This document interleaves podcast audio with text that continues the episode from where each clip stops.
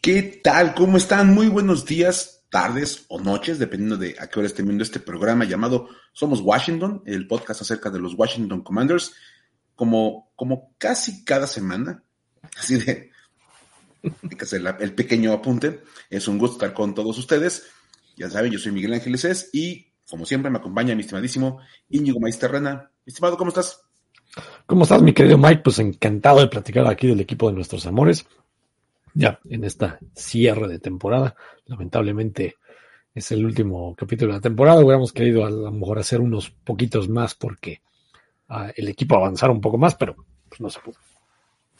Desafortunadamente no, no se pudo extender un poquito esto. Nos hubiera encantado de verdad este que hubiera habido unos capítulos más. Incluso, vamos, la semana pasada, aunque no estábamos todos como en el mejor de los humores, hablando de los exclusivamente de los Commanders, porque venían de perder con los Browns. Nos hubiera encantado tener un capítulo más, pero bueno, se presentó el tema de Damar Hamlin y la verdad es que en ese momento yo lo, yo lo escribí en mi columna para Primero y Diez. En ese momento nos recordaron que el fútbol americano es meramente una distracción y que hay cosas mil veces más importantes que un partido de fútbol americano o que hablar de lo que pasaba en el emparrillado.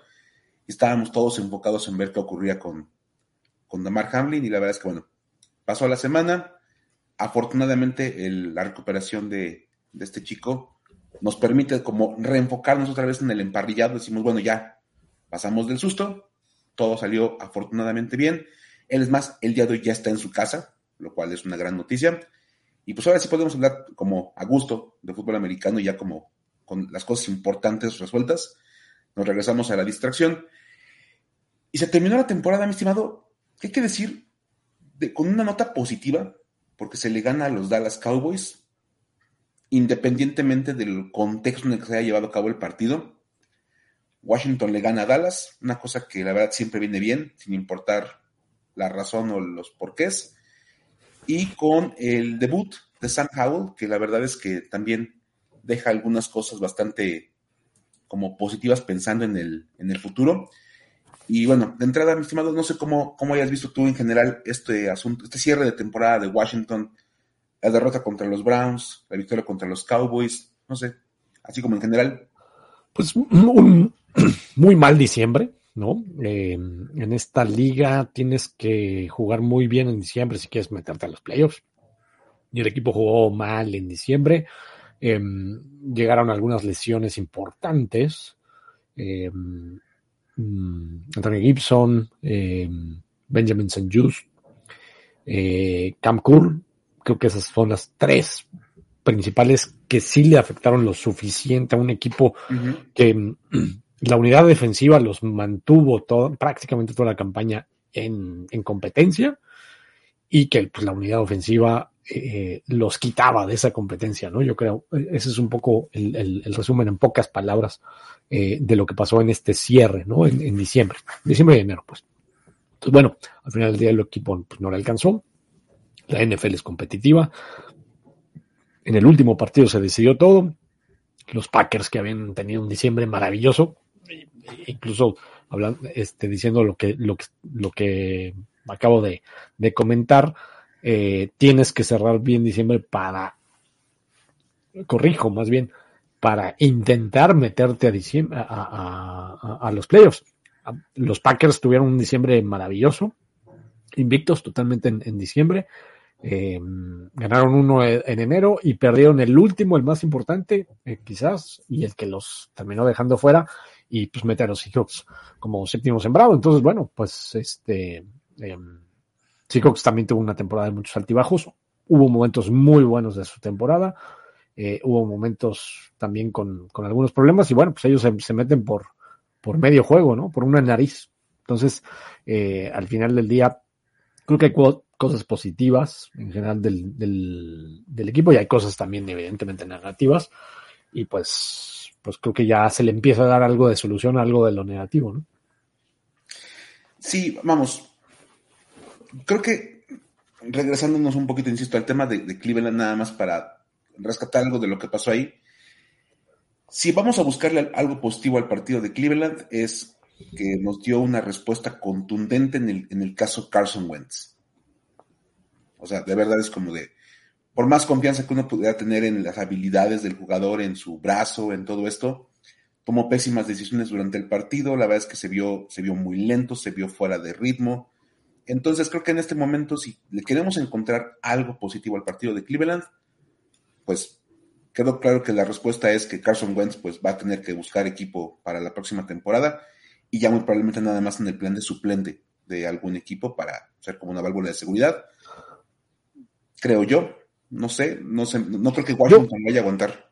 Em, yo creo que en la mente, o sea, tratando de, entender un poquito el personaje de Ron Rivera, creo que le hubiera gustado quedarse con Carson Wentz. Y en el fondo sí quiere quedarse con Carson Wentz pero sabe que se metería en un problemón.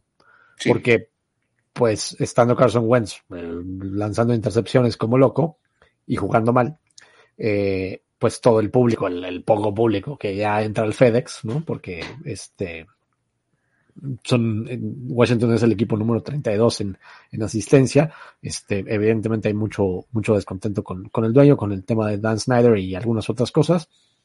Em, los pocos éxitos deportivos y eh, pues el público cantaba el, el, nombre de Taylor Henneke, ¿no? Entonces eh, pues, se metería en un problemón si, si se pusiera de necio, ¿no? Que dijera, no, sí, este es el, el hombre que podemos. Y, y después pasa lo, lo que pasó este, con, con, Sam, Howell eh, en, el, en el partido contra Dallas y entonces sería, sería absurdo. Pero la verdad es que sí creo que él, pues, todavía confía en Carson Wentz, en las habilidades de Carson Wentz. Yo lo decía en el grupo de Telegram. Eh, él, confió en Carson Wentz, yo también, yo personalmente confío en Carson Wentz, eh, y, por ahí un poco de broma lo, lo llegué a decir. Este, alguien, algunos en el Telegram decían, no, es que este Ron Rivera, como confió en Carson Wentz, pues ese es, ese es el, el, el, el problema verdadero de la temporada, entonces debería de ser despedido.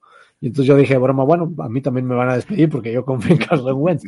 O sea, obviamente, digo, no tengo ningún puesto en el equipo, pero eh, pues sí, digo, nos equivocamos, ¿no? O sea, yo sí creí que, que Carson Wentz podía traer con ese sistema, eh, eh, basado mucho en correr y basado, es una Air Corral eh, offense, más o menos la de Scott Turner. Yo, yo creía que la potencia del vaso le podía ayudar. Yo creía que sí iba a funcionar muchísimo mejor.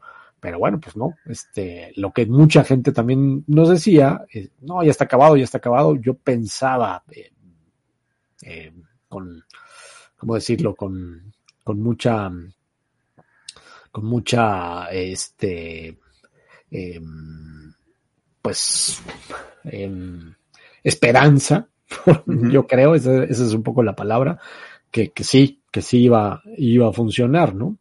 Este, fue ingenuo en ese sentido y bueno, pues ya me equivoqué, no pasa nada, ¿no? Como aquí en la lista de lo que hacemos en el programa, pero bueno, este, pues sí, yo creo que Carson Wentz, este, por ahí ponían un tweet, ¿no? Cuando, cuando llegó la tercera intercepción con, con este, con Browns, este, dije, ahora sí, ahora sí, ahora sí, ya se terminó la carrera de Carson Wentz en la NFL. Como titular, ¿no? O sea, yo creo que todavía puede tener a lo mejor alguna opción, porque tiene una eh, importante experiencia y a lo mejor alguna opción de, de pelear algún puesto, eh, pero ya con un contrato de, de suplente, ¿no? De, de, mucho menos lana y, y, evidentemente como para pelear esa parte, ¿no? Sí, a lo mejor ayudando al, a algún novato, ¿no?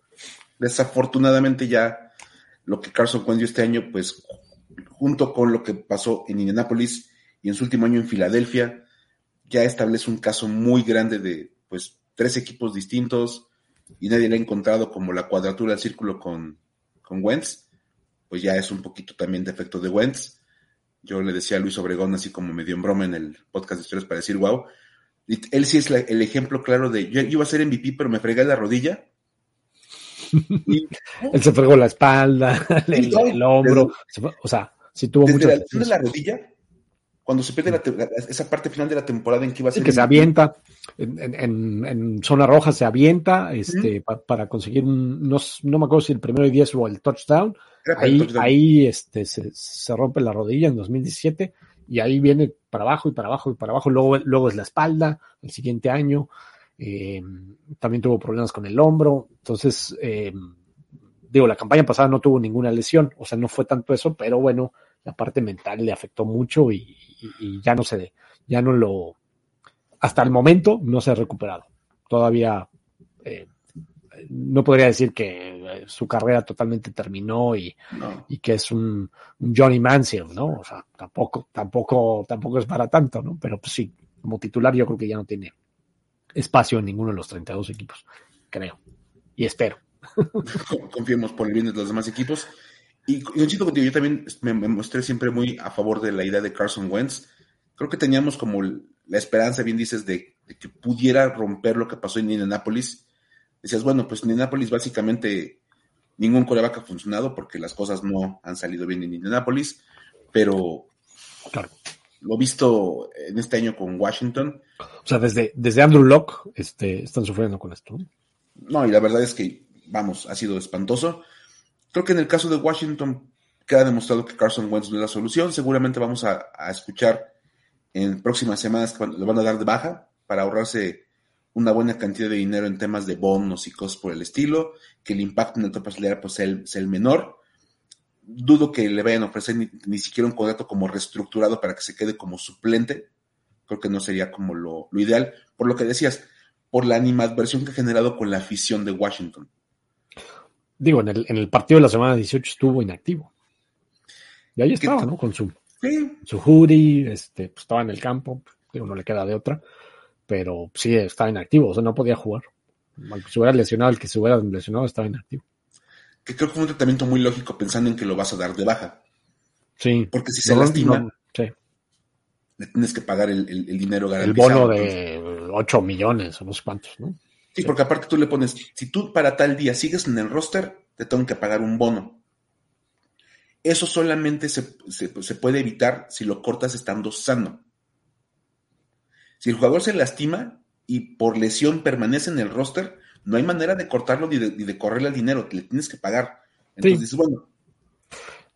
O sea, normalmente lo que hacen equipos así, pues lo mandan a alguna de las listas estas de NFL, de lesionados, este, le tienen que pagar ese bono de lo que se haya firmado, cuenta para el espacio salarial, y pues ya, terminado eso, eh, lo terminan cortando, ¿no? Pero, eh, o cuando ya está sano, antes a lo mejor de, este, como, a lo mejor un caso como el de Odell Beckham Jr., lo puedes cortar y entonces pues ya pueden encontrar un equipo cuando ya, cuando ya está sano que no es el caso del Beckham porque no ha conseguido equipo, ¿no? Por ejemplo.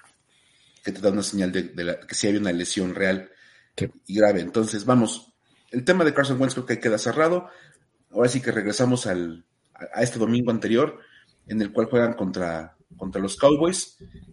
Ya sin pelear absolutamente nada, está, estaba eliminado el equipo de los Commanders.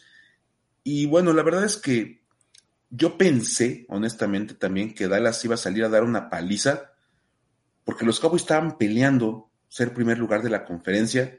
Si se daban un par de combinaciones ahí que perdieran los Eagles y los, los Niners, toda esa onda.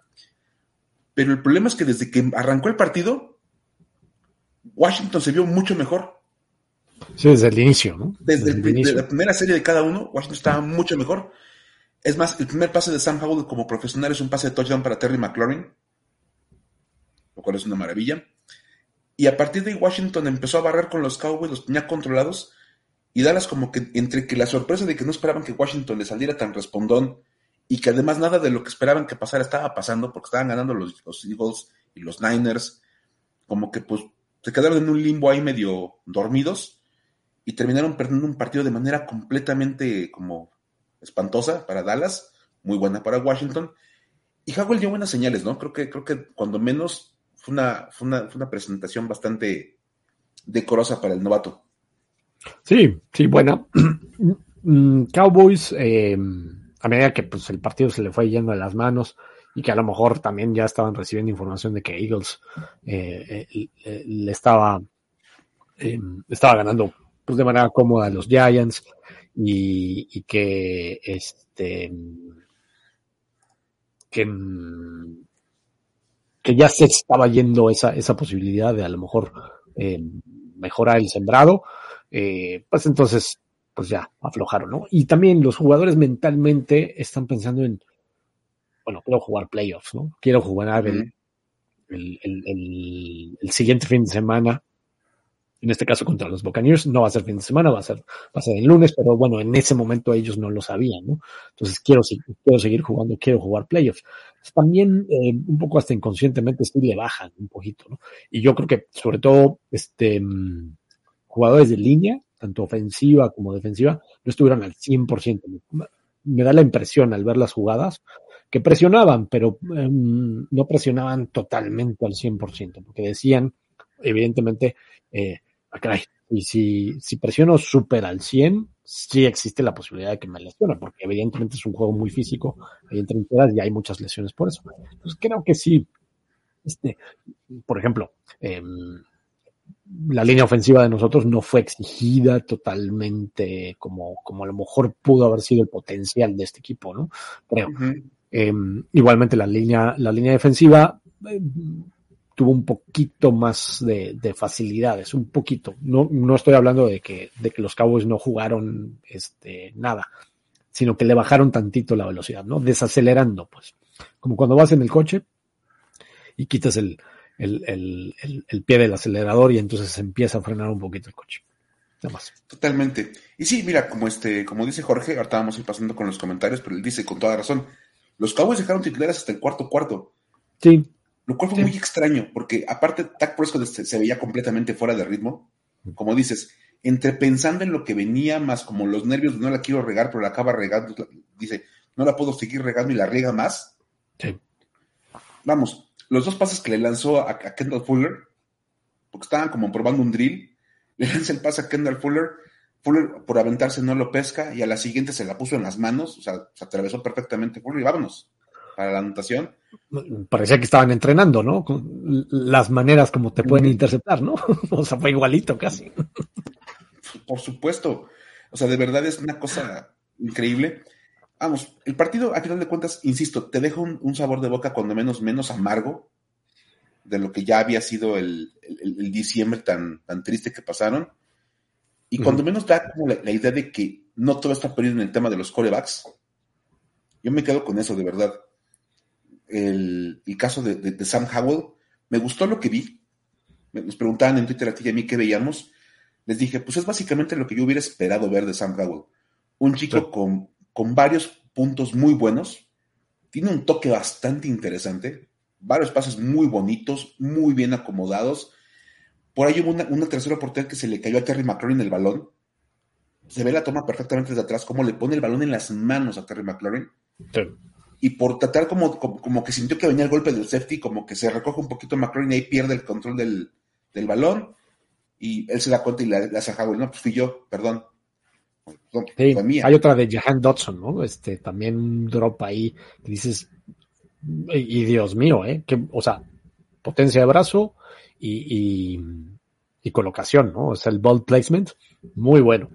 Evidentemente, para hacer un coreback no, no solo es el brazo, lo he dicho un montón de veces. Eh, eh, la capacidad de brazo es una de ellas, la capacidad dentro del pocket es otra, básicamente. Eh, la capacidad con las piernas creo que está bien, ¿no? En ese sentido. y, la otra es pues toda la toma de decisiones, lectura, que eso es lo más complicado, ¿no? Pero para eso los coaches les ayudan muchísimo, ¿no? Entonces, lectura de partidos, lectura de jugadas, eh, preparación, todo ese tipo de cosas. Y bueno, le falta un montón de cosas. Eh, eh, yo siempre comento que en el, Patrick Mahomes en la conferencia de prensa, en, el partido después, en, después del partido en el Azteca de, 2019, en esa conferencia de prensa dijo, apenas hasta este año empecé a, a aprender a leer defensas. Y fue a partir de ese año que su carrera se fue para arriba, impresionante. Ese año llegaron al Super Bowl, ese año se lo ganaron a los 49ers. Y entonces, bueno, pero ya era impresionante, ya era un coreback impresionante que, que, mucha gente estaba eh, deslumbrada por sus capacidades, pero como coreback necesitas todas esas otras cosas. La, la lectura de defensas es sumamente importante para hacer un coreback completo, ¿no? O sea, eh, lo otro es capacidad de brazo, ¿no? Que, eh, por supuesto, importa que lo tenga, pero es nada más una de ellas. Y por ejemplo, la, la, potencia del brazo, vimos el pase que le puso de 52 yardas a Terry McLaurin. Sam Powell, un pase muy bonito, muy bien acomodado también, muy buena potencia en el brazo. Es más, el mismísimo, este, ¿cómo se llama? Eh, Terry McLaurin lo, lo, dijo después del partido, dice, oye, nunca entrenamos ese, ese, ese, ese tipo de jugada, él y yo. Y Aldoren que bueno, lo dijo, me encantó porque yo, esa jugada, él y yo nunca tuvimos esa repetición.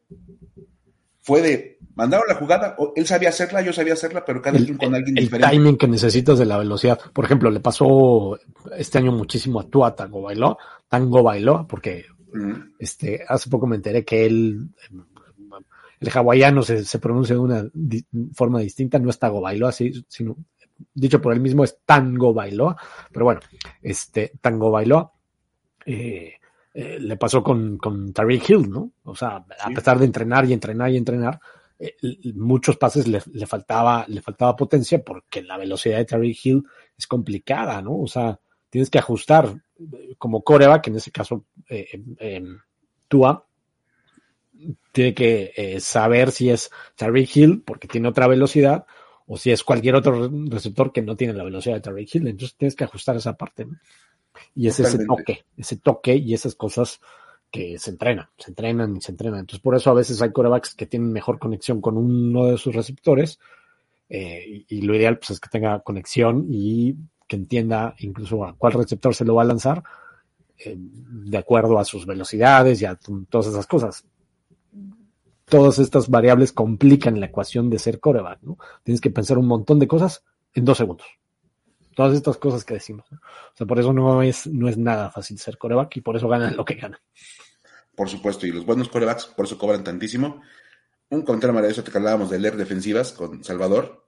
Este dice, Tony Romo aprendió a leer defensivas hasta que se hizo comentarista. es muy bueno leyendo todas las jugadas en, en, en, como analista, eso que indiqué. Y claro, por supuesto, eh, eh, entiendo la broma, pero este, pero pues sí le, le, le, fallaba.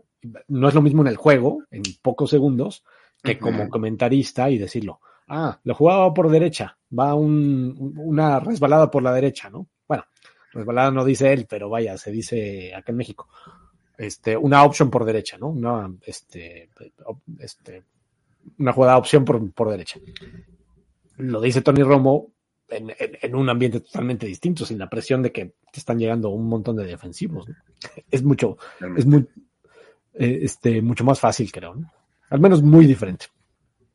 Sí, es, es, distinto. Pero bueno, vamos a pasar algunos comentarios porque de, otra vez, como cada semana durante toda la temporada nos ha pasado, cada que programamos el, el stream, que ya va a estar en, está la, la, pantalla de espera, nos empiezan a dejar comentarios y eso de verdad que nos encanta, que nos van dejando ahí opiniones y cosas. Por ejemplo, el buen Víctor Suárez ahora fue el primero, mira, él hablaba de que no superaba la derrota en casa contra Cleveland. Ahí fue, ahí se, sí. ahí se fue. Y el partido contra Tennessee, ¿no? En semana 3. Eh, ese fue importantísimo. Los dos partidos contra los Giants, un empatado, un perdido. Por ahí, por ahí se fue la temporada, ¿no? O sea, Sí, si uno cuenta. Esos son los más importantes, creo. Yo te diría, el, el Tennessee, estoy de acuerdo contigo, es un partido que se tenía que haber ganado, estabas en la yarda 1. Uh -huh. Tienes que haber ganado mínimo uno de los dos contra los Giants, porque tienes que haber ganado mínimo uno de los dos. Y yo apuntaría el partido contra los Vikings. Sí, también. Tenía ganado, estuvo ganable, sí. Tenía ganado, o sea, estabas ganando el partido. Y entre la intercepción de Heineke y el castigo de John Ridgway, las cosas se vinieron al fondo y es más, yo me acuerdo que yo dije, a John Ridgway lo tienes que cortar en este momento. Qué bueno que no soy el, el, el coach ni el gerente general del equipo, porque acabó siendo un suplente muy, muy sólido para John Allen y un, elemento bastante rendidor en la, en, la rotación. Creo que es como el reemplazo de Matt Joanidis en esta rotación de, de la línea defensiva. Entonces, qué bueno que no me hicieron caso en ese momento por el, el enojo y lo, y lo guardaron. Y en el claro. tema de Ron Rivera, fíjate, creo que ahorita hablaremos un poquito de eso. Por acá, mira, Asier nos pone en su comentario que si creemos que Rivera echó a Turner, porque el día de ayer despidieron a Scott Turner, que si lo hizo, lo hizo para salvar el puesto, yo siento que no tanto para salvar el puesto, pero sí para aliviar la presión. Sí, digo, un poquito antes de que anunciaran, el, el, en una conferencia de prensa dice, pues creo que Scott hizo su trabajo, ¿no? Pues de que hizo su trabajo, de que fue a trabajar todos los días, sí fue a trabajar todos los días, pero no lo hizo bien, ¿no? O sea, eh, son sutiles diferencias, ¿no? O sea, sí hizo su trabajo, pero no lo hizo bien. Fue, fue el equipo número 28 en la liga en yardas por, por jugada. Fue el 24 en puntos. Y en campañas anteriores estuvo parecido, ¿no? Este, el 21, por ejemplo, el año pasado en yardas, en yardas por, por jugada, fue mejor año en ese sentido. Igual, el 24 en puntos. Y el año anterior, en 2020, que este, eh, sí se clasificó a, playoffs, fue el 31 en jugadas, en, en, yardas por jugada y el 26 en puntos. Entonces, simplemente fue un equipo malo ofensivamente en estos tres años de Scott Turner. Y bueno, ya llegas y dices, pues, ya, ya. Se, se, acabó, ya, o sea, no hubo una evolución de un año al otro, entonces, uh -huh. eh, it is what it is, ¿no? O sea, los, los números son fríos y pues tienes que también guiarte por esas cosas, ¿no? Claro, y, y, yo entiendo el tema, por ejemplo, que se alega mucho de nunca tuvo un coreback estable para poder establecer su sistema ofensivo. Lo entiendo, me parece que es, es cierto.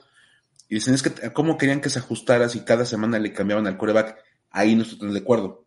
Mm. Porque la temporada pasada tuvo salvo el inicio del primer partido, toda la temporada Taylor Heineke.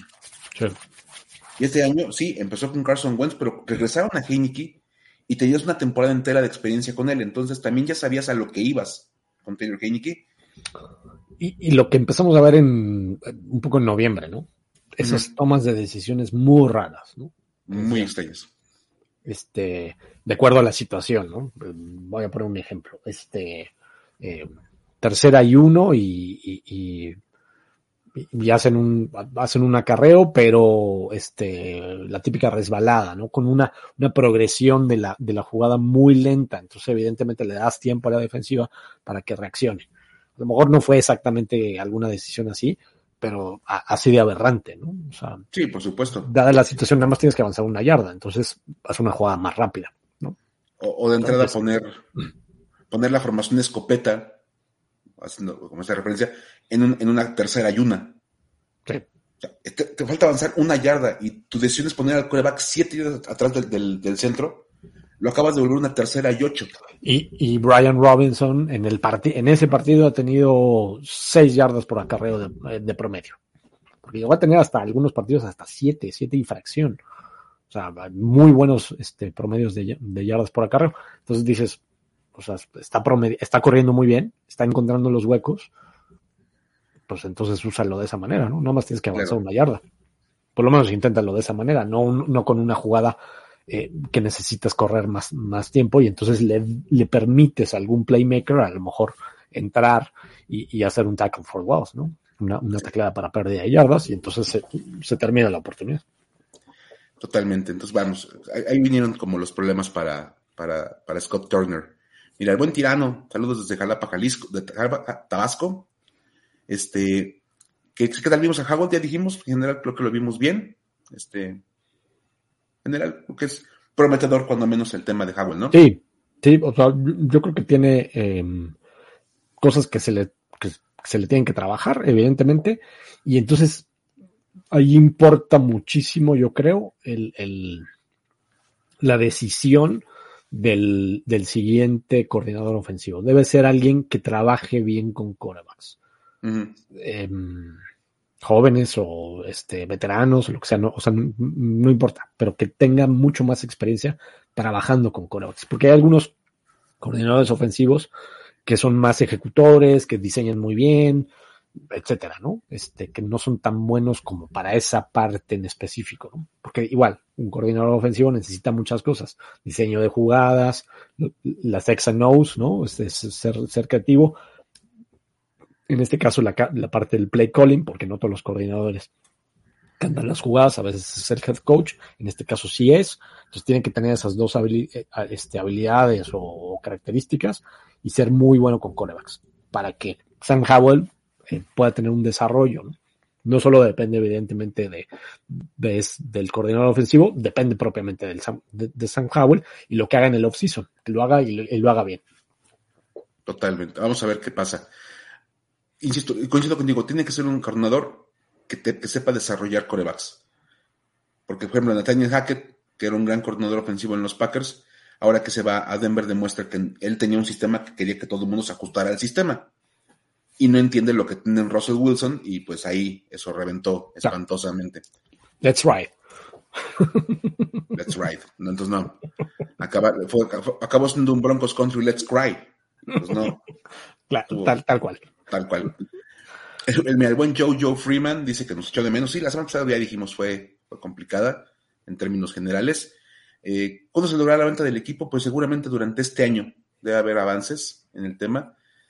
Si se da, que pues, esperemos que se dé, debe ser en este año, creo yo. Sí, sí, sí. Y fíjate, esta pregunta al final que dice, ¿qué pasará con Heineken? Y luego, mira, Andrés Gutiérrez, que nos manda saludos desde Chile, nos pregunta si se queda algún coreback, quién será de One. Y luego, mira, por acá, el buen Mauricio dice que él no quiere que se vaya Heineken. Este, el tema es que tan, bueno, Heineken se va a la gente libre y Carson Wentz, ya decíamos, está básicamente como encaminado a ser dado de baja, seamos sinceros. Entonces todo pareciera apuntar a que se van a quedar únicamente con Sam Howell como único coreback en este momento del roster y buscarán soluciones por otro lado, lo más probable con un veterano para que sirviera como mentor de, de Howell, quisiera creer yo, y pues ahí está, estará como la pregunta las próximas semanas, ¿no? Sí, y dependiendo de lo que quede disponible, creo que sí se podría quedar o no Taylor Hennick. La verdad, sí creo que sí depende un poco de otro. O sea, mm, yo creo que en el equipo sí es querido, eso se sabe, incluso el, propio Ron Rivera lo ha de querer como, como persona, pero no estoy seguro si, o sea, pues esto es un negocio, ¿no? Entonces, eh, em, todos quisiéramos que se quedara, ¿no? En, términos emotivos, pero, pero en términos em, de decisión del negocio, creo que sí está, está en veremos. Em, ojo, Taylor Hennigan nada más ha jugado en el sistema de Scott Turner, ¿eh? entonces, que, no es, que, es un sistema complicado, eso sí, eso, eso yo creo que le ayuda. Entonces, bueno, puedes, puede tener interés de a lo mejor algún otro equipo como suplente, probablemente sí, pero, pero creo que sí, él se quiere quedar, eso es un hecho. Eh, eh, lo llegó a, a, declarar que ama este equipo, que se quiere quedar y que incluso abre la puerta de una manera eh, abierta. Dice, yo me podría quedar en otro tipo de, de em, eh, papel, ¿no? De, de, de, de, situación. Es decir, como diciendo, eh, a mí me gustó ser eh, suplente incluso. Y, ser como un poco mentor de algunas cosas de, de Sam Howell. O sea, como que dejó un poco la, la puerta abierta con algunas declaraciones ahí con algunos de los, de los insiders, ¿no? Entonces, pues por ahí yo creo que sí. Eh, se podría quedar, pero con seguramente con un contrato de suplente y con eso con, con, la opción de que a lo mejor Sam Howell fuera el, el, proyecto para el 2023. Yo así veo un poco las cosas. También yo, también yo veo, no, veo a Washington trayendo un coreback de altísimo perfil, sino más bien alguien de perfil mediano para mentorear a, a, a, Howell, en, como tratando de ver qué tienes con él. Y bueno, mira, más saludos. El buen Arturo Castro nos manda saludos. Dice que no sabe si va a estar al rato en el challenge. Bueno, si puedes, ojalá se puedas o no. Ya estuviste por acá. José Octavio Bulos, le mandamos un saludote. Este, dice, lo mejor está por venir. Quedarse con Payne, creo que es una cosa importantísima. Y sobre todo, apuntalar la línea ofensiva. Dos puntos bien importantes para el equipo. Sí, y, y no es barato, ¿no? Eso. Entonces, lo mejor en ese sentido, bueno, pues ya estás gastando en, Jonathan Allen, ya estás gastando en, algunos otros jugadores importantes como Trevor McLaurin, em, el propio Curtis Samuel, tienen contratos importantes. Entonces, conseguir buen talento de línea ofensiva no es barato. No, no, es barato. De los top, top, top, va a ser bastante caro. Estamos hablando de, de arriba de 15 millones de dólares este, por, por temporada. Y, en el caso de línea defensiva a este nivel, al nivel de, de Ron Payne, prácticamente no creo que te encuentres alguien en la agencia libre. Creo que es el mejor agente libre de la línea defensiva del año, es decir, del 2023. Esperamos que no, no termine como agente libre. Em, y bueno, pues mantenerlo es, es importante, ¿no? Esa, esa conexión con, y, eh, y, comunicación que tiene con Jonathan Allen es, es fabulosa y tuvo un año espectacular, ¿no? Brutal. El problema de eso es que precisamente ese tipo de, de, producciones, más su talento, más el perfil que él tiene, te hablan de que va seguramente a andar cotizándose como por ahí de los 20 millones anuales. Sí. Y eso es un número. Pero lo puedes estructurar, o sea, eh, insisto, o sea, los, los contratos a veces suenan muchísimo, pero hay manera de estructurarlos para que eh, se pueda, ¿no? Incluso también este eh, firmar alguno de los de los pass rushers exteriores en, en, años futuros. O sea, de que se puede, sí se puede. Y vienen varios temas ahí. El buen Fernando, mira, nos dice que fue una temporada, en su opinión, con poco progreso. Este, dice, me parece que en términos de conjunto la mejoría fue defensiva. Sí. Y las individuales como Howell, Robinson, Dodson. De entrada creo que sí a lo mejor en el número, pues nada más ganar un partido más o tener 1.5 más victorias es muy poquito. Pero creo que la, la, parte más importante donde yo defendería mucho el caso de Ron Rivera es, este equipo es un equipo mucho más estable como locker, que lo que hemos visto en muchísimo tiempo. Y ya no nos preocupamos porque, porque sean temporadas de tres o cuatro victorias. Ya se estableció como que el, el rango mínimo son siete u ocho. Sí. Ya subir de siete u ocho a diez no es tan complicado como pasar de tres o cuatro a diez. No, y, y, y, o sea, creo que no solo son esos casos que, que dice uh -huh. Fer, este, o sea, no olvidemos a, a Derek Forrest. O sea, impresionante temporada la de Derek Forrest. El mismo Cam Cool, que desde su temporada de novato, creo que sí tiene progresión. Eh, eh, Benjamin St. Just, hasta su lesión, uh -huh. eh, muy buena temporada. Eh, yo creo que en general toda la línea defensiva tuvo una progresión eh, muy buena, a pesar de no tener a Chase Young, que a lo mejor había dudas con eso. El mismo Montez Sweat, eh, fue, si mal no, es, no recuerdo, fue el tercer jugador con más eh, eh, presiones generadas en toda la liga, ¿no? No consiguió las, las capturas a lo mejor de Nick Bosa, pero consiguió más presiones que Nick Bosa. Y a veces con la presión basta para que, para que detengas a la ofensiva rival, a veces, ¿no? No necesariamente. Sí. Evidentemente el sack, con eso garantizas que esa jugada terminó si es tercera oportunidad, muy probablemente ya este, sacas a la, a la, a la ofensiva rival.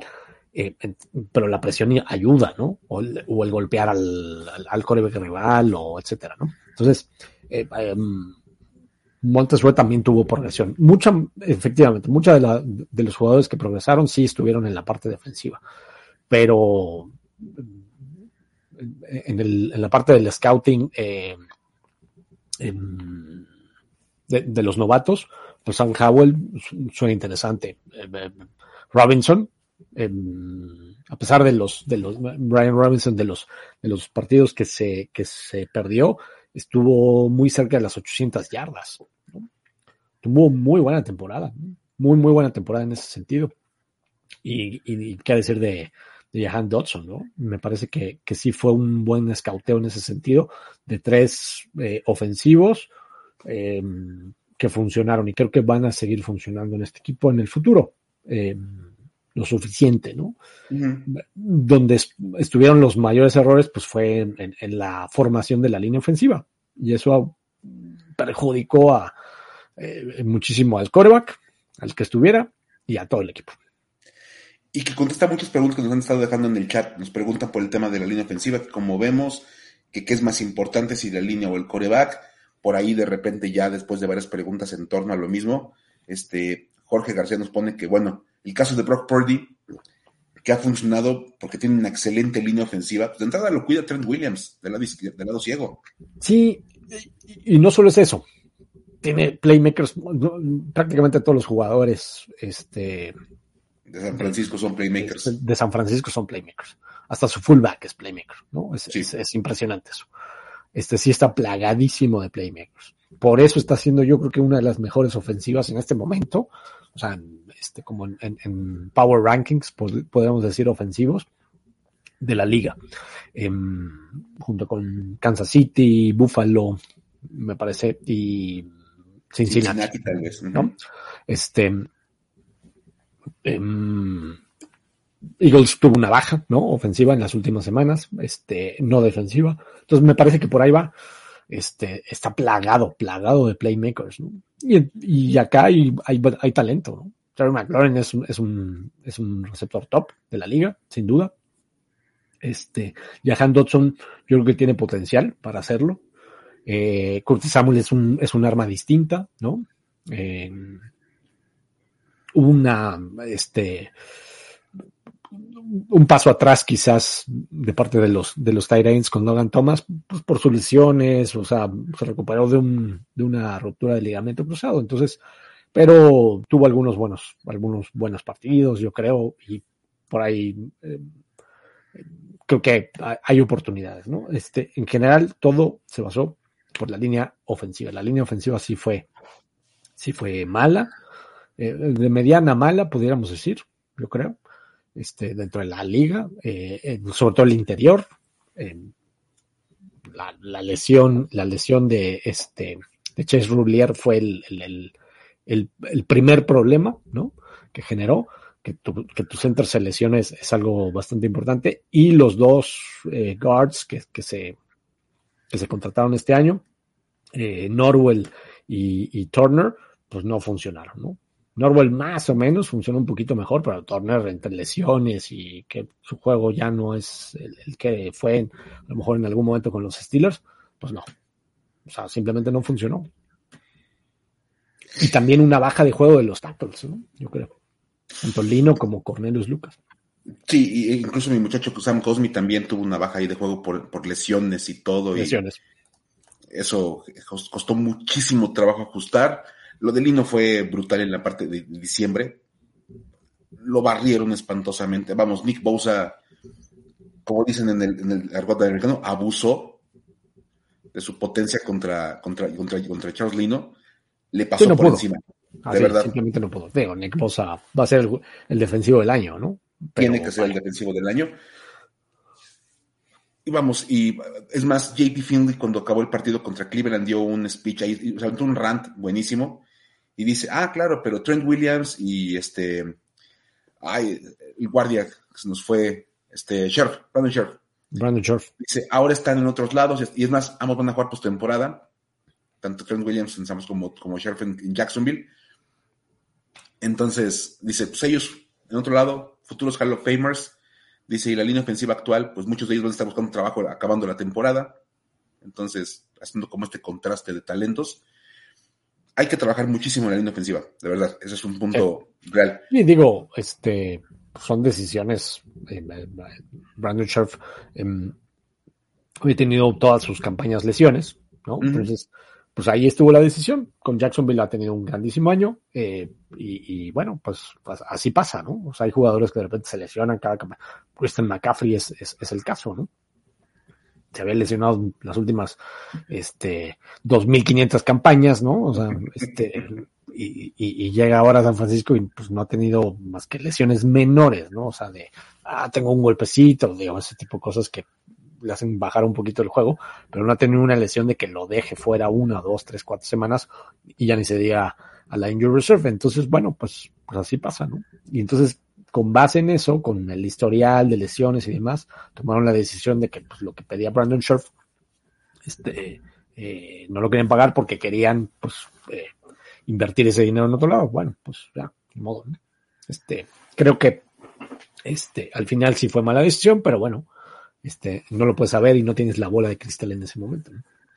Sí, de verdad, está, es, complejo. Te digo, mira, muchas de las preguntas que estamos acá teniendo en el chat van en torno al tema de la línea ofensiva, del futuro de Heineke. Nos pregunta mucho por la venta del equipo. No hay nada más que el tema de que se dio una primera ronda de ofertas. Habrá que esperar un poquito para ver qué tanto más se mueve. también hay que ser sinceros, de repente hay como un sentimiento en Washington de que solamente estuvo Snyder haciendo el ruido para calmar el agua. Los dueños de la NFL están insistentes en que si no vende, lo van a hacer vender. Veremos cómo desarrolla, pero tomará tiempo. Es un tema que se tomará bastante, bastante tiempo. Ahora, lo que decías, vienen otras cosas. Por ejemplo, nos pregunta Juan Or por el tema de la, extensión de contrato de Chase Young de Montesuet, ahí vienen un montón de asuntos. Hay muchas cosas que obviamente lo que nos va a ir dejando la temporada, o esa temporada que terminó, decías que es el final de temporada, nos pregunta, por ejemplo, mira, Asier, si vamos a hacer un especial para el draft, sí, hacemos especiales para previos al draft, como que siempre platicamos un poquito, ¿no? Como de qué podemos esperar para Washington, ya como entrando más en la temporada que sigue de, este programa y de los Commanders. Y mira, me encanta este saludo. La verdad es que vamos a hacer una pequeña pausita para el buen José Carlos y Cern. Dice, buenos amigos washingteños. Eso no me la sabía, mira. Está bien padre. Dice José Carlos de Rosario, Argentina, Cuba de Messi reportándose. Debe ser cuna de Messi, ¿no? Ok. cuna de Messi. Cuna de Messi. Dice, gracias por esta temporada que nos entregaron, nos facilitaron pasar los malos tragos del equipo y también tuvimos con quien compartir las alegrías. Perfecto, perfecto. No, pues felicidades por el, por el campeonato de, de la selección de fútbol de Argentina. Este, por fin se le dio a Messi. Felicidades. Y pues gracias por los comentarios. Sí, no, mil gracias. Y bueno, a todo el mundo, mira, por ejemplo, desde Twitch, como siempre anda por acá el buen Lalo, que le mandamos un saludo, que es siempre el que se conecta desde, desde Twitch. Este, nos pregunta, así nada más en breve, ¿cómo vemos a sus Jacks? pues yo los veo muy bien. O sea, la verdad es que es un equipo muy prometedor. Muy bien, yo creo que le van a ganar a los Chargers y por ahí pudieran, pudieran darle un susto que seguramente después sería em, Bills a lo mejor, o no sé, digo ya dependiendo de cómo se acomode, pero yo creo que sí van a ganar el, partido del South. Si ganaran todos los equipos de casa, todos los, o sea, los, los favoritos, como por ser locales y por cómo han jugado, sería Jacksonville en Kansas City. Que se ve muy complicado, pero. Complicado, pero interesante, ¿eh? un par de head coaches campeones, par de head coaches campeones del Super Bowl. No hay muchos tampoco que han sido campeones de los, de los que estén vigentes. Tampoco hay muchos. Este, o sea, que estén activos. Eh, y bueno, o sea, los, los Jaguars pueden ser ahí ese, ese rival incómodo. ¿eh? O sea, está jugando muy bien a la defensiva. Muy bien a la defensiva. Y Trevor Lawrence está en un, en un momentazo. Jugando bien, ¿no? Los dos Jones, Say Jones y Marvin Jones, eh, y, y, Christian Kirk, que eh, el, en el offseason, ¿cómo, ¿cómo es chistoso eso, no? Este, de repente decimos, Christian Kirk salió carísimo, sin, pues, Sí, este, con, con eh, Arizona no había hecho pues, tampoco grandes cosas. Este, le pagaron creo que 18, 19 millones de dólares por, por temporada y la verdad es que Christian Kirk ha tenido una muy buena campaña. Y de menos a más, ¿no? Estos Jaguars de menos a más. Muy bien. bien, bien, la verdad es que yo lo vengo diciendo. Este año es buenísimo por lo que se logró. Si terminan en los mejores cuatro equipos de la conferencia, va a ser brutal el resultado para los, los Jaguars. Y lo mejor de todo es que da la impresión de que es nada más el principio. Sí, es un equipo joven, es un equipo bastante joven. Muy al inicio, desde un proceso muy bueno. Sí. De verdad. Para mí, Doc Peterson es el único que le va a competir realmente a Brian Dable por el coach del año. Totalmente, totalmente. De verdad. Totalmente. De verdad. Tiene que ser entre los dos. Nuestro querido Yayo y yo hicimos un, un este, especial ahí para, para hablar de, los, de lo mejor de lo mejor y, y entre esos dos estuvimos, ¿no? Este ahí para, para el canal de Spanish Ball. Y, y, mira que. Quieren pásense a verlo después. Y cuando acabe esto, pues, lo, que esperan el challenge, en el especial. Pronósticos de los NFL Honors, así creo que se llama el, el, el video. Aprovechen. No, vean todo lo, lo, que se genera en Spanish Ball, que es un gran contenido. Y bueno, este, pues sí, la verdad es que, vamos, ha sido un año muy bueno para los Jaguars, mi estimado Lalo. Sí. Este, muy, muy, muy bueno. Dice Chisan fíjate, está interesante que él le, genera un parecido Howell con, con Josh Allen en sus primeros años. Mucho más chiquito, ¿no? Este, Josh Allen mide como 19 metros, ¿no? Y pesa este, 14 toneladas, ¿no? Es un monstruo. es impresionante. Es más bajito. es más bajito, es este, es, es, este, tiene buena carrocería, pero es bastante más bajito. ¿no? Diferente en esa parte, ¿no? En, en, esa parte de que, bueno, este hombre, como bien dices, mide 1,96, pesa 100 kilos, o sea, ya hablando, ya hablando en serio, 100, 108 kilos, y por eso sale mucho este, en Scramble, este, en jugadas que le diseñan para, para, para que él corra, en este caso, en este año Ken Dorsey, eh, se las diseña para que él corra, y, bueno, o sea, parece, parece corredor, ¿no? O sea, no tiene miedo de que lo tacleen, de que le peguen, gira, este, impresionante, y todos los, los que lo estamos viendo decimos, puta, se va a lesionar, pero bueno, afortunadamente no, no se ha lesionado, pero tienen que seguirse cuidando ¿eh? esa parte. No le vaya a pasar como, como este año a Lamar Jackson, que bueno, su rodilla parece ser que, que este, que este año no le va a dar, ¿no? Sí, ya, que ya dio lo que tenía que dar este año su, su rodilla de, del Al buen menos este, esperemos que, que se recupere. Aquí aplica, como dicen los amigos de primer 10, Lamar te duele. sí, sí, sí. Y sí le duele. Y sí te duele, claro, sí, y te duele ver a Lamar tan, tan lastimado. Es un gran Y claro, y si lo tienes en el fantasy te duele más, ¿no? Por supuesto. Y es más, mucha gente ha hablado de la posibilidad de que Lamar Jackson saliera de los Ravens y se fuera a Washington. No se me hace una mala idea por el talento de Lamar Jackson, pero desperdicias a tres receptores buenísimos en, en, en McLaurin, en, en Dodson y en, y en Samuel. Entonces, nada más por ese detalle no me gustaría Lamar Jackson en, Washington. Sería Sí. una mejora automática. La ofensiva de Ravens, eh, más o menos, le diseña jugadas para que él corra entre el 30 y el 40% de las jugadas completas. Entonces, pues, eso evidentemente es, es mucho desgaste, termina siendo mucho desgaste. Entonces, puede repercutir en luego lesiones, que a lo mejor Sí. esto está pasando.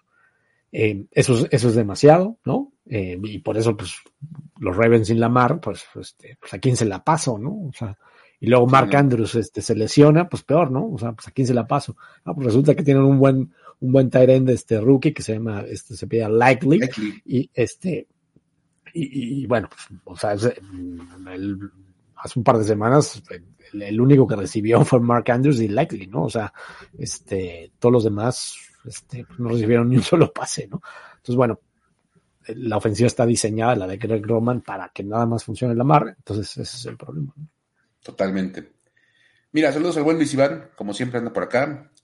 Seguramente contento porque sus hijos están en la postemporada, aunque la tienen bien difícil con los 49ers. Muy complicada, pero bueno, ya, ya ganaron.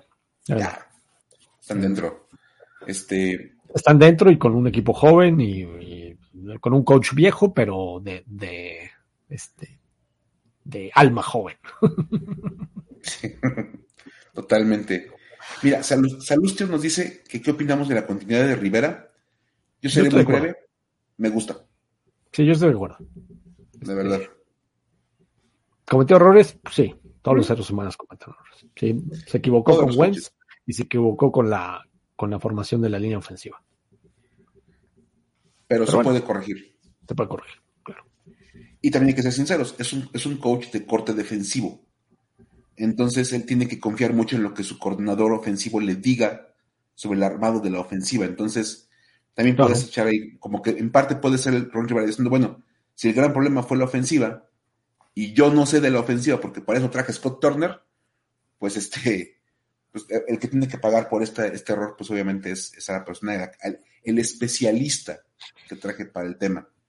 Sí, Puede ser también el argumento. Eh, esa parte de delegar, ¿no? De, esta no es mi, mi área total, entonces tengo que confiar en mi equipo, ¿no? Y creo que es, es correcto confiar en tu equipo, si no, pues si nada más este se hace lo que tú digas, pues no.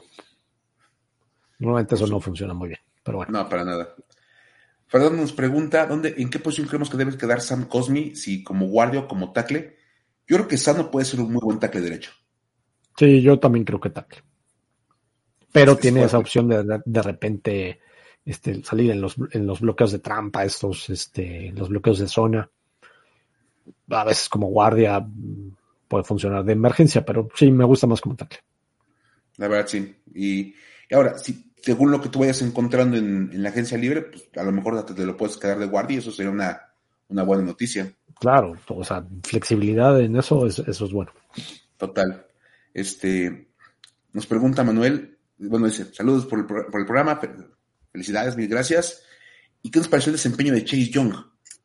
Bien, digo, no consiguió las capturas, pero este, lo que decía hace rato, consiguió las presiones eh, y, y, es ganar en confianza.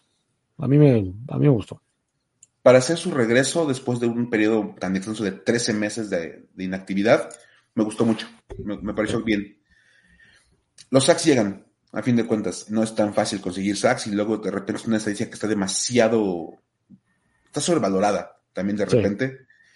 Porque, por ejemplo, lo vemos con Allen y con Payne, la cantidad de presiones que le generan al coreback y la, la cantidad de, de, cosas que producen alrededor y que no son sacks, pues eso también hay que tomarlo en consideración. Este, el buen Andrés dice que Seattle está feliz en playoffs y con el pick 4 del draft. Hombre, le salió de claro. maravilla. El 5, ¿no? Pero bueno, sí. Bueno, cuatro, ándale, 4-5, pero. Se entiende, se entiende lo que quería decir. Totalmente, este. Dice, dice Luis Iván. Dice, yo solo quería esta temporada ganarle a los Broncos en la semana 1 y que a los Broncos les fuera mal por el pick. Pues te, te cumplió. Claro. A la perfección. Nada más para terminar con lo de Chase Young, quería mm. este, consultar algunas cosas de estadísticas. Consiguió siete presiones, ¿no? Los pocos partidos que jugó, eso es, es un buen número. Consiguió mm este, seis apresuramientos, este, seis hurries, este, no me gusta mucho la palabra apresuramientos, pero bueno, este, un, un pase bateado, eh, golpeó una vez al coreback, o sea, no consiguió ningún, ningún sack, pero, o sea, pero sí consiguió presión.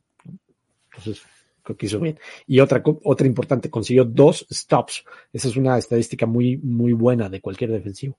Es decir, que esa jugada fue un tacleo y eso permitió que terminara la, la, serie ofensiva del otro. En los pocos partidos que jugó, me parece bueno. Buen número. Sí, de verdad. Bastante bien. O sea, de verdad. Regresando aparte, de una lesión tan, tan importante. Por supuesto, de verdad. Este. Mira, también llegó por acá Gibran. So, buenas tardes, Jay, coordinador. No, apenas despidieron al anterior. Hay que buscar, hay que buscar con calma.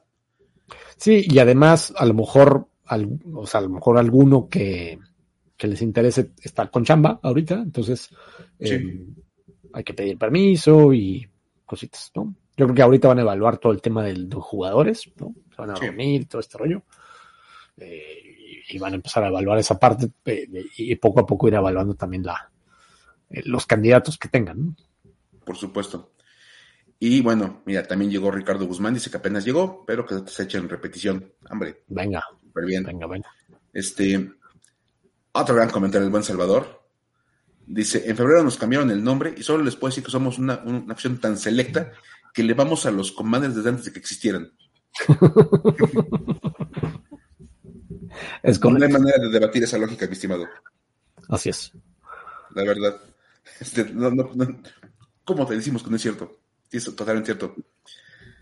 Ahora, somos, la verdad es que en este tema somos una afición también bastante desleal, ¿eh? yo debo decir eso, han dicho que somos muy desleales, porque la mayoría le hemos ido a tres equipos diferentes en nuestra vida, a los Redskins, al Washington Football Team y a los Commanders. ¿Pero quién?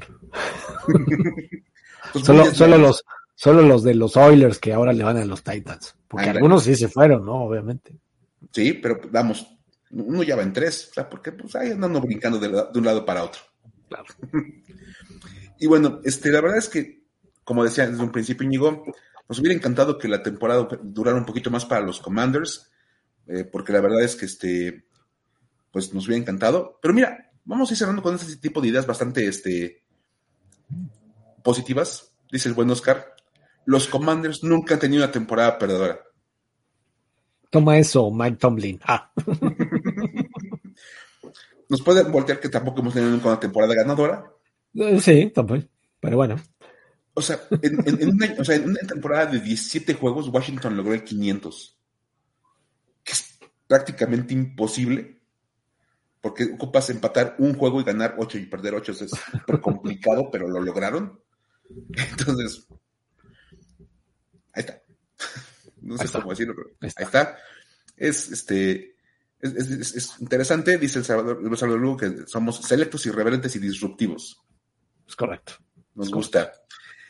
Y bueno, la verdad es que, como, les, como lo dijimos ahorita durante el programa, seguramente haremos ya más adelante cosas, a lo mejor si sale alguna noticia importante en torno al equipo, este, en tema de coordinador ofensivo, a lo mejor que viniera un cambio importante con este, eh, no sé, eh, a lo mejor un coreback que llegara en un cambio ahí medio espectacular, no sé, que se aventaran, no sé, ir por, por Derek Carr o el mismísimo Aaron Rodgers a se aventara a firmar con Washington. Seguramente haremos como episodios de emergencia. Estamos cerrados a, a, reaccionar a esos momentos importantes. Pero bueno, la verdad es que también tenemos que darle paso, como lo hemos hecho, cuando lo hicimos el año pasado, darle paso a los playoffs, dejar que la, la NFL siga adelante. No tenemos tampoco mucho que platicar de los Commanders en los próximos días, porque pues ya vaciaron sus lockers, ya están todos como de vacaciones. El programa, este, se, se va de vacaciones un, un ratito, pero estaremos obviamente tanto niño como yo en sus respectivos espacios y cuentas de redes sociales, todo eso, platicando. Y el año pasado, Diego, nos aventamos algunos programas para platicar de playoffs. Entonces, igual y vamos, nos podemos juntar para platicar de la postemporada de la NFL, así como menos encaminados a Washington, más encaminados a toda la liga. Ahí vemos que podemos platicar, ¿o no? Sí, sí, lo veremos ahí, de acuerdo a agendas y todo lo demás. Por supuesto. Y mira, ya seguimos preparando la, gira, nos dice Oscar Molina, este, que en la próxima temporada van a estar jugando contra, los Rams y este, que pues vayamos al SoFi todos. Pues, ¿Por qué no? ¿Por qué no? Vamos a conocer ese bonito estadio. este, anda, mira, ¿qué más nos ponen por acá para ir cerrando? Dice Salvador que esperemos que la próxima noticia no sea que están peleando los derechos de Mayor 2D. Así, una empresa de carnes frías tiene registrado a Major 2D. Sí. O bueno. o que los Hawks este ahí le ganan a Snyder. Bueno, que le ganan a, Snyder lo que sea, está bien. Estaría bien. Y nada más aclararemos. A mí, honestamente, ya con estos días que han pasado, no me molesta Major 2D. No, no, eh. está, chistosito ahí el, el, el, el cochinito no hay ningún problema. En el este, estadio se veían muchos, muchos Hawks, evidentemente. Sí, por supuesto. Se muchos cerdos. Ahora, nada más, sí, una cosa que coincido con muchos, un error importante es que no, no debería llamarse Major 2D, se llama Commander 2D. Sí. Pero, pues,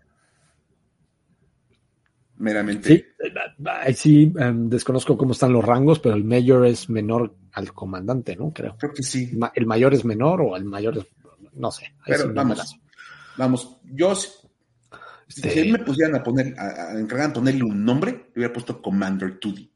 Sí, sí hubiera estado mejor. Sí. En, rangos militares no sé nada, este. Em, pero pues por la marca. No, yo no marché, yo no hice mi servicio militar. También yo salí exento de ese tema, entonces no tampoco puedo hablar mucho del, caso. Pero bueno, mira, tenemos eso. Nos dice Luis Iván que sí, que no abandonemos. No, para nada. Este, a mí me pueden encontrar aquí en el canal pues, prácticamente del diario, con videos, este, noticias, una otra cosilla ahí. Me, dice que en, en preguntas y respuestas, pues a lo mejor nos aventamos en los próximos días para hablar previo de la postemporada. La hacías el jueves, ¿no? Los jueves, antes, antes de los Thursday Nights. A lo mejor este, nos aventamos una mañanita, ahí como de, como por ahí de las seis y media de la tarde, un ratito platicar como de la postemporada, a ver qué vemos que, venimos, que vemos que, que venga, a ver qué pasa. Y este, y pues ahí, ahí estaremos este, atentos. Y pues, mi estimado Íñigo, estamos cerrando la tercera temporada de este podcast. Tercera temporada, eh, porque nos encanta que cada vez este, hay más participación, porque aquí eh, todos somos Washington, entre todos lo hacemos, y pues sus comentarios nos enriquecen y esto amplía la conversación y es lo que nos gusta. Sí, y este es es, lo ideal, de verdad es lo que más nos gusta de este, de este, de este concepto, el hacer un programa en el cual no nada más hablamos tú y yo, sino que dejamos que todo el mundo vaya este, participando. Aportando. Aportando. aportando, dando comentarios, y eso obviamente ha enriquecido muchísimo la conversación. Ha hecho una pequeña comunidad, cada vez se va haciendo más grande, y pues estamos seguros, o sea, no sabemos qué va a pasar con el coordinador ofensivo, quién va a ser el coreback el próximo año, si van a vender o no van a vender al equipo, pero me voy a atrever a asegurarles que cuando se acerque la próxima temporada, habrá temporada 4 de Somos Washington. Eso sí se los puedo asegurar. Creo que es una cosa que puedo aventarme. Este, la verdad es que sí. Creo que sí, una cosa bastante segura. Y este, eh, eh, vamos a ver qué pasa. Y nada más para ir cerrando, Íñigo, nos pregunta, dice Francisco, ¿cuál es tu equipo favorito para los playoffs? 49ers contra Bengals. Ese es para mí. A mí en la Nacional nadie me va a convencer de que, de que el mejor equipo de la, de la, Nacional no es San Francisco. O sea, de verdad es, es San Francisco el mejor equipo por mucho. Defensiva aplastante y una ofensiva cada vez mejor. Una ofensiva, una ofensiva que sería. Con el chico Purdy. Sería totalmente de elite con otro coreback más talentoso. Vamos, pensar que tiene un coreback de alto nivel, estilo Joe Burrow, Justin Herbert, una cosa por el estilo, sería de miedo. Que apaguen todos los demás, ¿no? Pero vamos, con un, con un coreback sacado del intento como Mr. Mr. Irrelevant, están jugando muy bien. A mí me encanta San Francisco. Yo creo que el envío emocional del caso de Amar Hamlin va a impulsar a los Bills hasta el Super Bowl.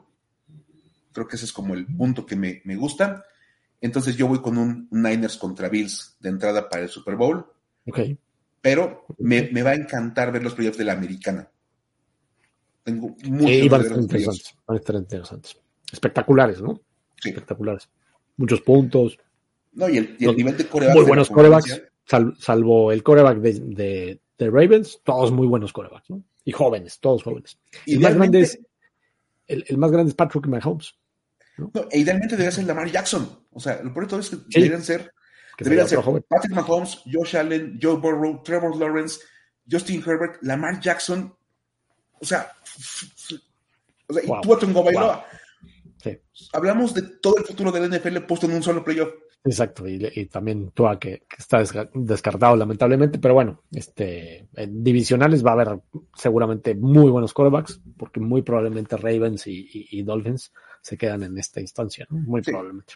Y los cuatro que jueguen las, las, las, divisionales van a ser cuatro quarterbacks de altísimo nivel. Sí, yo creo que va a ser eh, Trevor Lawrence, eh, Patrick Mahomes, obviamente, eh, Josh Allen y, y, Joe Burrow. Impresionante. Entonces, pues ahí estamos, ahí estamos en ese lado. Y bueno, mira, nos pone por acá Joe Joe Freeman, Viva Somos Washington, mil gracias. Y Andrés, que fue un placer. No, pues, el placer fue nuestro, de verdad, pasar con, con todos ustedes. Y bueno, tampoco podemos dejar de agradecer a los que le van en repetición y a los que lo escuchan en formato podcast a través de los canales de audio de Spanish Bowl. Exacto. Nada más que decir que gracias totales, totales, dijera el maestro Cerati. Exacto. Y mi estimado, pues estamos platicando, estamos viéndonos seguramente en próximos videos no muy, no muy lejanos y nos vemos en algunas semanitas para platicar del equipo de tus amores. Exactamente. Eh, muchas gracias a todos que nos acompañaron. Eh, nos vemos pronto, no sabemos cuándo. Síganos acá en redes sociales y les estaremos avisando. Por ahora, pásenlo muy bien. Nos vemos en la próxima. Bye. Bye. Left hand up. Who are we? The Commanders. Bye.